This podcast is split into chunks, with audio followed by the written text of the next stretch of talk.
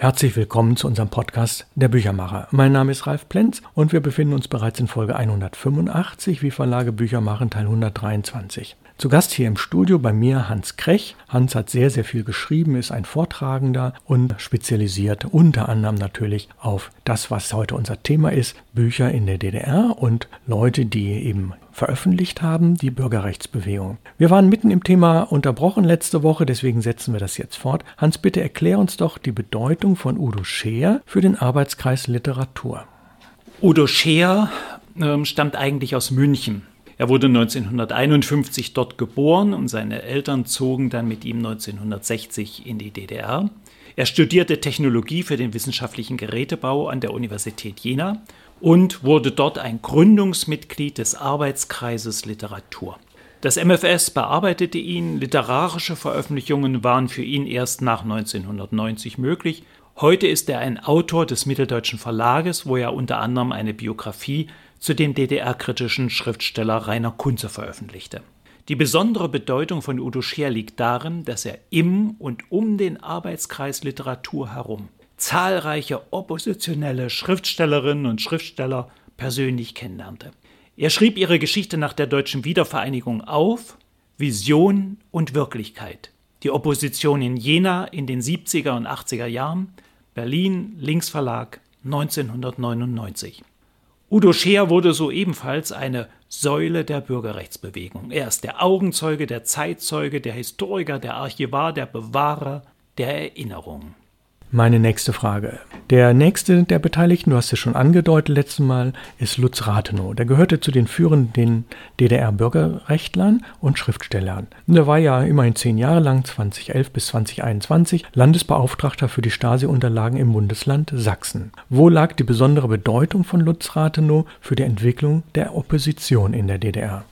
Lutz Rathenow wurde 1952 in Jena geboren und entwickelte schon als Kind eine ganz besondere Begabung für kritische Literatur, für satirische Kurzgeschichten und Gedichte. 2022 hat Rathenow im Kanon Verlag Berlin, der zu Ulstein gehört, seine Memoiren veröffentlicht. Der Titel ist sagenhaft schön und vielversprechend, trotzig lächeln und das Weltall streicheln. Mein Leben in Geschichten. Nach der Zerschlagung des Arbeitskreises Literatur in Jena wurde er 1977 von der Uni gefeuert, kurz vor seinem Examen. Mit seiner Frau, die als Lehrerin arbeitete, schaffte er es nach Berlin und wurde eine der wichtigsten Stimmen vom Prenzlauer Berg. Zweimal wurde er vom MFS verhaftet und saß in Untersuchungshaft. 1976 in Jena und 1980 in Berlin in Hohenschönhausen. Insgesamt verfasste das MFS mehr als 15.000 Seiten über Rathenow. Das ist wohl ein echter Rekord. Sein politisch wichtigstes und wirkungsvollstes Buch erschien 1987 im Pieper Verlag in München. Berlin Ost, andere Seite einer Stadt. 1987 zelebrierte die SED-Führung groß die 750-Jahr-Feier von Berlin. Dazu wurden ganze Stadtviertel renoviert, alles auf sozialistischen Hochglanz gebracht um das angebliche Blühen und Gedeihen der DDR-Hauptstadt wirklich bombastisch zu feiern. Rathenow und der Fotograf Harald Hauswald machten nun all die Potjemkinschen bunten Portale auf, gingen in die Hinterhöfe, beschrieben nicht nur den Stechschritt der Paradeeinheiten der NVA, das kommt auch drin vor, sondern sahen in die Gesichter der Bürger Ostberlins, beschrieben und fotografierten Punks, Hausbesetzer, alternative Aussteiger, Alkoholiker, Alltagsbürger und das Alltagsleben so schmutzig, so grau, so voller Hoffnungslosigkeit, wie die DDR eben war. Grau, schmutzig, mit verdreckter Luft und vergifteten Flüssen. Eine Schande. Es war das Kontrastprogramm der Bürgerrechtsbewegung zum 750-Jahr-Spektakel der SED-Führung, die dafür Rathenow und Hauswald wirklich hasste. Ich habe hier die erste DDR-Ausgabe des legendären Buches mitgebracht, die nach dem Fall der Mauer 1990 im Verlag Basisdruck in Berlin erschien. Unbedingt erwähnt werden muss, dass Rathenow über Jürgen Fuchs und Roland Jahn, beide damals bereits in West-Berlin, über Jahre hinweg verbotene Literatur in die DDR einschmuggelte und sie dort konspirativ verteilte. Ich erhielt so zum Beispiel ein Exemplar des Romans Fassonschnitt von Jürgen Fuchs. Ja, ich will noch mal kurz was ergänzen zur letzten Folge. Da sprachen wir über den Aufbauverlag. Das ist eben der größte von, den, von der DDR übrig gebliebenen Verlage. Und in der Folge 126 meines Podcasts habe ich mit dem damaligen Verleger, zehn Jahre lang hatte das gemacht, Tom Erben ein Interview geführt. Also wenn Sie das nochmal nachhören wollen, Tom Erben, Aufbauverlag, Podcast Nummer 126. Jetzt an Hans meine nächste Frage. Welches Fazit kannst du eigentlich daraus ziehen? Das ist ein Beispiel für die Wirkungsgeschichte politischer Literatur und ein verantwortungsvolles Agieren von Bürgerrechtler-Schriftstellern, die entscheidend den Weg zur deutschen Einheit mit vorbereitet haben. Nach der Revolutionstheorie bestehen Revolutionen aus mehreren Etappen. Zuerst gibt es die Etappe der Aufklärung, wie in Amerika vor 1776 durch Thomas Jefferson und Benjamin Franklin, in Frankreich vor 1789 mit Jean-Jacques Rousseau, Charles de Secondat Baron de Montesquieu und Denis Diderot. Und in ganz Europa vor 1848 durch die Dichter des Vormärz wie Heinrich Heine und George Gordon Lord Byron. Dann kommt die Etappe der Revolution, des Aufstandes der Volksmassen ohne das Wirken von Jürgen Fuchs, Udo Scheer und Lutz Rathenow und vielen anderen Schriftstellerinnen und Schriftstellerinnen der ehemaligen DDR wäre unsere Revolution 1989 nicht so schnell erfolgreich gewesen. Das Volk war mehrheitlich auf unserer Seite. Sie hatten daran einen mitentscheidenden Anteil. Tja, wir kommen jetzt zum dritten Themenbereich. Schriftsteller aus der damaligen DDR-Bürgerrechtsbewegung, die heute rechtsextremistische Positionen vertreten. Und da wären drei Namen zu nennen, die du ausgearbeitet hast im Vorgespräch. Ulrich Schacht, Jörg Bernig und Sigmar Faust. Und ich würde ja immer gerne ergänzen wollen, man muss zwischen der politischen Person und der literarischen Person unterscheiden. Meine Frage. Einige ehemalige DDR-Bürgerrechtler und Schriftsteller vertreten heute offen rechtsextremistische Positionen oder haben sich sogar der AfD angenähert. Wie kannst du dir das erklären? Zuerst wollen wir den Begriff neue Rechte definieren.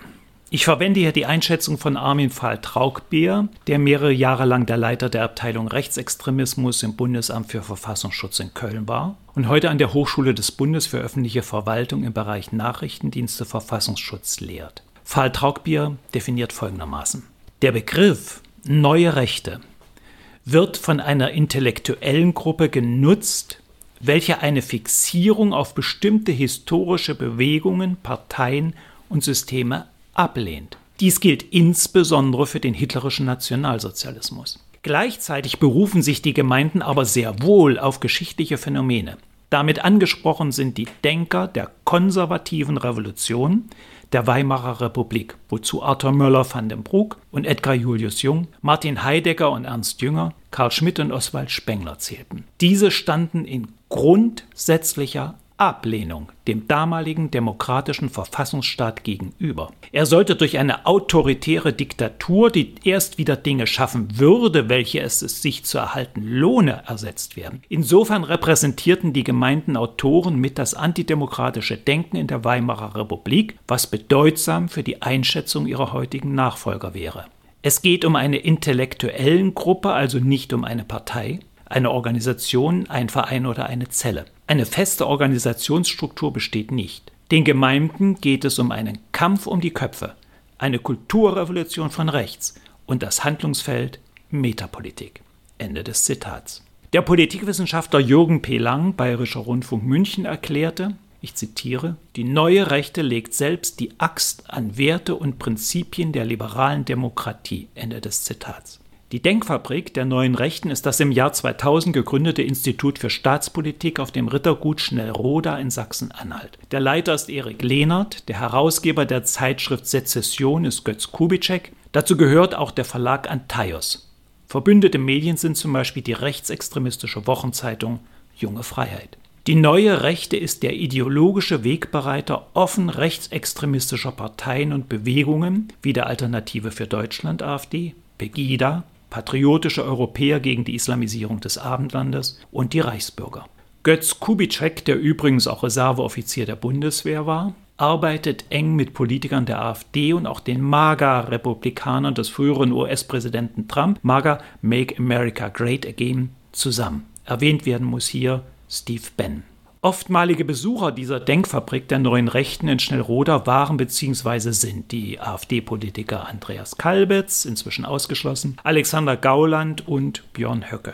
Zu einem Vortrag in Schnellroda war aber auch der frühere bekannte DDR-Bürgerrechtler Michael Beleites zur 18. Winterakademie vom 19. bis 21. Januar 2018 eingeladen. Die Einleitung zu dieser für unsere demokratische Grundordnung gefährlichen Entwicklung war jedoch das Manifest der neuen Rechten aus dem Jahr 1994. Die Anthologie vereinte 31 Autoren und erschien unter dem Titel Die selbstbewusste Nation. Unter den Autoren waren zwei ehemalige Bürgerrechtler, Ulrich Schacht und Wolfgang Templin, der auch in der Jungen Freiheit publizierte. Ulrich Schacht und Heimo Schwilk, beide waren damals Redakteure der Welt bzw. der Welt am Sonntag, waren die Initiatoren, die Wegbereiter. Die selbstbewusste Nation war die Gründungsschrift der neuen Rechten, stellte der Tagesspiegel am 19. September 2018 fest. Der Spiegel überschrieb seine Rezension des rechtsextremistischen Manifestes 1994 mit Lehrmeister des Hasses. Ulrich Schacht wurde 1952 im Frauengefängnis Hoheneck geboren. Dort war seine Mutter eingesperrt. Der Vater war ein sowjetischer Offizier. Wegen staatsfeindlicher Hetze wurde Schacht in der DDR inhaftiert und 1976 durch die Bundesregierung freigekauft. 1994 erschien die selbstbewusste Nation, woraufhin er sich 1998 ins Exil nach Schweden absetzte, wo er 2018 verstarb. In seinem langen Schatten marschierten nach 1994 die AfD, die Reichsbürger, Pegida, die NSU, nationalsozialistischer Untergrund, die Atomwaffendivision, das ist eine ganz gefährliche rechtsextremistische Organisation, die im Moment aus den USA zu uns überschwappt, der Ku Klux Klan auf. Ulrich Schacht und Heimo Schwilk waren die Missionare der neuen Rechten und haben damit der Bürgerrechtsbewegung und der Literatur der Bundesrepublik Deutschland schwersten Schaden zugefügt. Erwähnt muss hier auch werden, dass neben dem früheren Umweltschutzaktivisten Michael Beleites dessen berühmtes Buch Pechblende, der Uranbergbau in der DDR und seine Folgen, Wittenberg 1988 ihn bekannt gemacht hatten. Auch etwa Angelika Barbe publizierte in der Jungfreiheit nahmen Pegida-Demonstrationen teil und gehört zum Umfeld der AfD. Vera Lengsfeld gehört zum Umfeld der AfD, ist Mitglied der Werteunion und publizierte in der Jungfreiheit. Und Jörg Bernich, den neuen Rechten, zugerechnet werden. Ja, viele Namen, viele Zitate und du hast das sehr, sehr sauber recherchiert. Vielen Dank dafür. Meine nächste Frage. Jürgen Bernig ist weniger bekannt. Warum erwähnst du ihn hier? Jörg Bernig wurde 1964 in Wurzen in der früheren DDR geboren. Erst nach der Wende suchte er den Kontakt zur Bürgerrechtsbewegung und veröffentlichte zahlreiche Romane, die auch gute Kritiken erhielten. Er war Autor der DVA und des Mitteldeutschen Verlages, der ihm aber inzwischen seine Buchrechte zurückgab. Heute lebt er als Schriftsteller in Radebeul bei Dresden. Er erhielt auch mehrere Literaturpreise. Am 7. September 2016 hielt er die dritte Kamenzer Rede in St. Ann. Habe Mut, eine Einmischung, Kamenz 2016. Er kritisierte offen und heftig die Entscheidung der Bundesregierung zur Aufnahme von Flüchtlingen aus dem syrischen Bürgerkrieg. Aus seiner Sicht war das ein Angriff auf die Demokratie da es zuvor keine Befragung des Volkes gegeben habe und er sah die aufklärerischen Errungenschaften der Revolution von 1989 in Gefahr. Er schimpfte über die angebliche Lügenpresse und hetzte gegen Muslime, die islamische Kultur, gegen die Türkei und türkischstämmige Mitbürger in unserem Land. Bernig nahm damit die Position der neuen Rechten ein und wurde in Sachsen und in den neuen Bundesländern zu einer von deren Propagandisten. Am 20. Mai 2020 wurde Jürgen Bernig dann zum Kulturamtsleiter der Stadt Radebeul mit den Stimmen der AfD gewählt. Sofort brach ein bundesweiter Sturm der Entrüstung los. Am 11. Juni 2020 verzichtete Bernig auf das Amt. Auch die Kulturzeit von Dreisat berichtete umfassend darüber.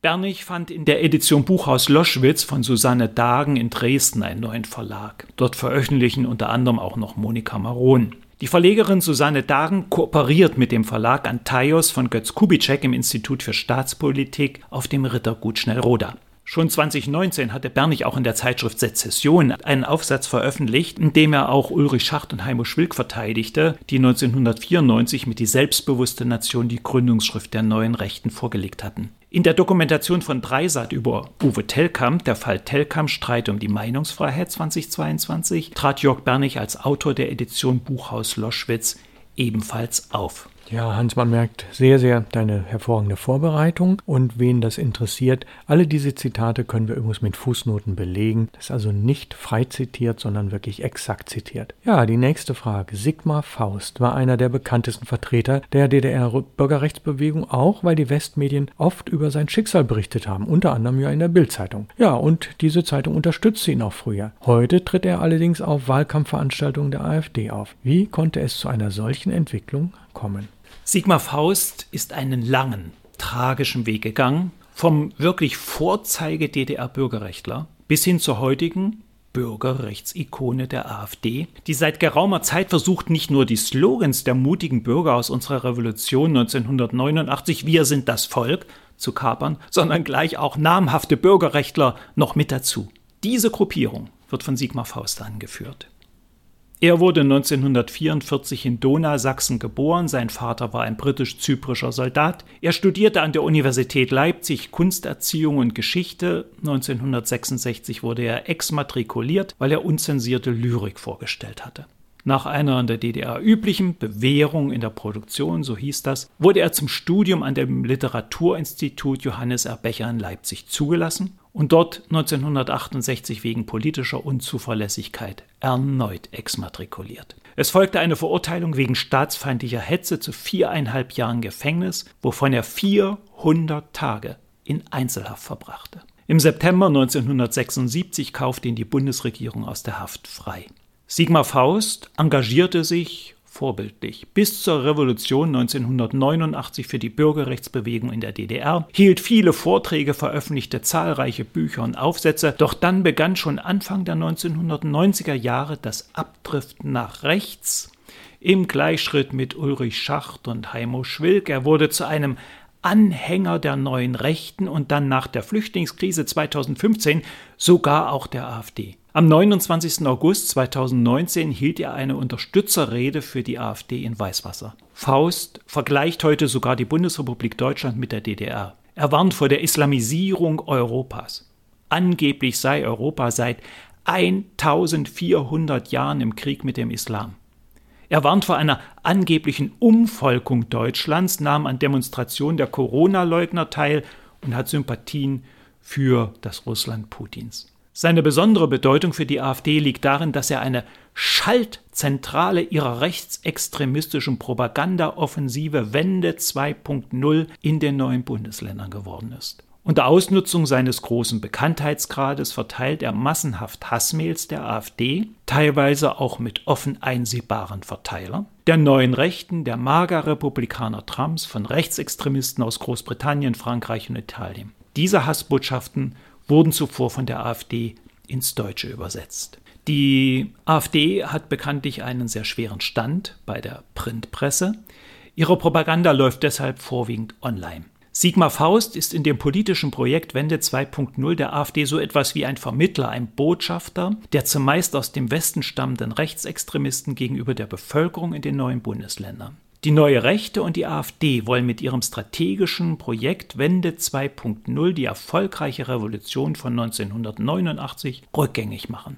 Sie stellen sich gegen das mutige Volk in den neuen Bundesländern. Sie wollen zurück in einen autoritären Staat, eine Diktatur. Sie sind Gegner der deutschen Einheit, von Demokratie, Freiheit und Menschenrechten, von unserer demokratischen Verfassung.